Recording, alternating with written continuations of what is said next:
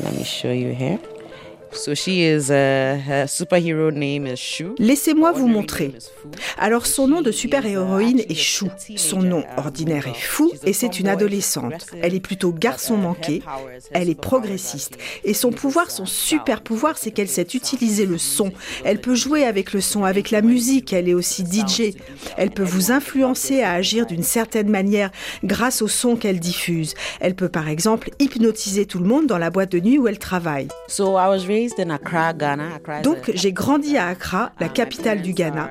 Ma mère est pharmacienne, mon père est banquier. Quand j'étais enfant, mes parents ne m'ont jamais fait sentir que comme j'étais une fille, je devais cuisiner. Non, j'ai été autorisée à faire ce que j'avais envie et besoin de faire, à poursuivre mes rêves. J'ai été envoyée dans les meilleures écoles, j'ai étudié à l'université du Ghana. J'ai toujours été très intéressée par les arts et la culture. Ma mère dit que j'ai écrit mon premier poème à l'âge de 6 ans. Enfin, c'est ce qu'elle dit. Pour être un bon écrivain, il faut être un bon lecteur. Et je lisais beaucoup.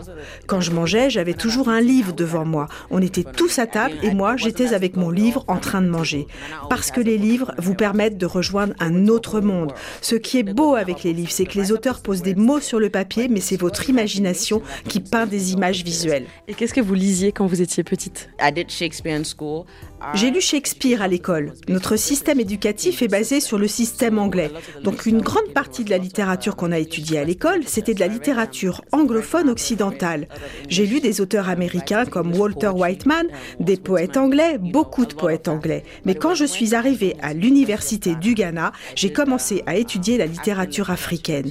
Chinois Achebe, Wole Soyinka, puis plus tard Chimamanda Ngozi Adichie.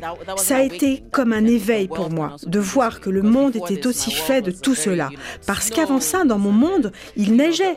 Quand une fille rougissait, sa peau devenait rouge. Mais moi, ma peau est foncée, je suis noire. Mes joues ne deviennent pas rouges quand je rougis. Donc cette découverte a changé la manière dont je pouvais écrire. Ma manière de penser aussi, cela m'a donné envie de créer un monde qui serait le mien. Et là, on voit hein, sur la couverture de votre BD, du premier tome, on voit vraiment cette tenue de la super-héroïne avec euh, un soutien-gorge blanc, euh, elle a des muscles. Also, the, the thing about Moon Girl, ce sont quatre femmes qui sont des super-héroïnes. Dans la culture des super-héros, on pense plutôt à des hommes comme Superman. Pour nous, mettre en avant ces quatre femmes, c'est une manière de montrer que oui, les femmes peuvent aussi être des super-héros. Et dans euh, ces bandes dessinées, dans ces romans graphiques, vous abordez différents thèmes comme l'environnement, par exemple, le féminisme ou les droits LGBT, donc c'est-à-dire des communautés gays, lesbiennes. Euh, Peut-être que vous pouvez nous montrer un passage sur ces sujets-là? Sure. Um, Bien sûr, alors là vous voyez Sekhmet. Sekhmet, c'est son nom de super-héroïne. Dans la vie ordinaire, quand elle évolue dans le monde, elle s'appelle Fatima. Mais dès qu'elle prend sa forme de Moon Girl, de super-héroïne, elle prend le nom de Sekhmet. name is Sekhmet. Et là, si on la décrit, donc elle a une robe euh, rouge, un grand décolleté, elle a les cheveux longs. She's actually a, a lesbian. C'est une travailleuse du sexe qui est lesbienne, mais elle ne couche qu'avec des hommes dans le cadre de son travail et elle est en couple avec une femme. En quoi ça, dessiner et écrire ce genre de choses, ça peut être problématique au Ghana? Yes, very, very. It's actually very Oui, ça peut vraiment être un travail dangereux. En ce moment, il y a un projet de loi anti-LGBT qui est étudié au Parlement ghanéen. Ce projet a été introduit en 2021. Si vous avez entendu ce qui se passe au Kenya, en Ouganda, les lois qui sont adoptées là-bas contre les personnes des minorités sexuelles et des minorités de genre, c'est similaire à ce qui se passe maintenant au Ghana. Ce projet de loi cherche à criminaliser l'identité LGBTQIA+, lesbiennes, gays, bisexuels, transgenres et autres. Il criminalise même la sympathie envers des personnes de cette communauté. Si cette loi est adoptée, alors il deviendra criminel pour des parents d'un enfant LGBT de ne pas le signaler aux autorités. L'an dernier, 21 activistes LGBT ont été arrêtés et détenus pendant trois semaines. Ils ont été accusés de s'être rassemblés illégalement. Donc même si la loi n'est pas encore passée, il y a déjà de la violence à l'égard de ces minorités. Moi, je ne veux pas parler de mon identité sexuelle, car cela peut être très dangereux pour moi en tant qu'activiste. Alors pour moi, écrire ces histoires, c'est aussi documenter les vies des personnes LGBT aujourd'hui. Pour que personne dans le futur ne puisse dire nous n'avons jamais eu de personnes LGBT dans le pays. Donc cette loi est tout à fait légitime. C'est ce qu'ils disent déjà aujourd'hui, qu'il n'y a jamais eu d'homosexualité au Ghana.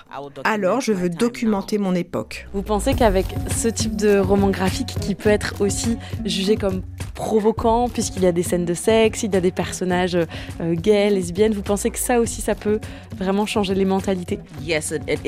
Oui, c'est possible. Les romans graphiques, ce n'est pas tout à fait de la littérature. Ils sont plus faciles à assimiler. Alors que si je me mettais face à des opposants et qu'on discutait, ils me répondraient, on se battrait verbalement.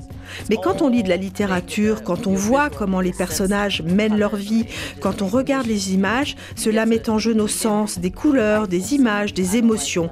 On se retrouve à vivre la vie de quelqu'un que l'on aurait sinon diabolisé, on se met à sa place. C'est ça le pouvoir de l'art. Et j'ai le sentiment que beaucoup de jeunes Africains ne sont plus attirés par les romans. Donc, présenter cette forme, la bande dessinée, le roman graphique à ce jeune public, cela les enthousiasme parce qu'il y a des images. Et j'espère qu'on prendra vite conscience que c'est de la littérature très sérieuse car c'est bien ce dont il s'agit. Et quels sont vos projets après cette bande dessinée?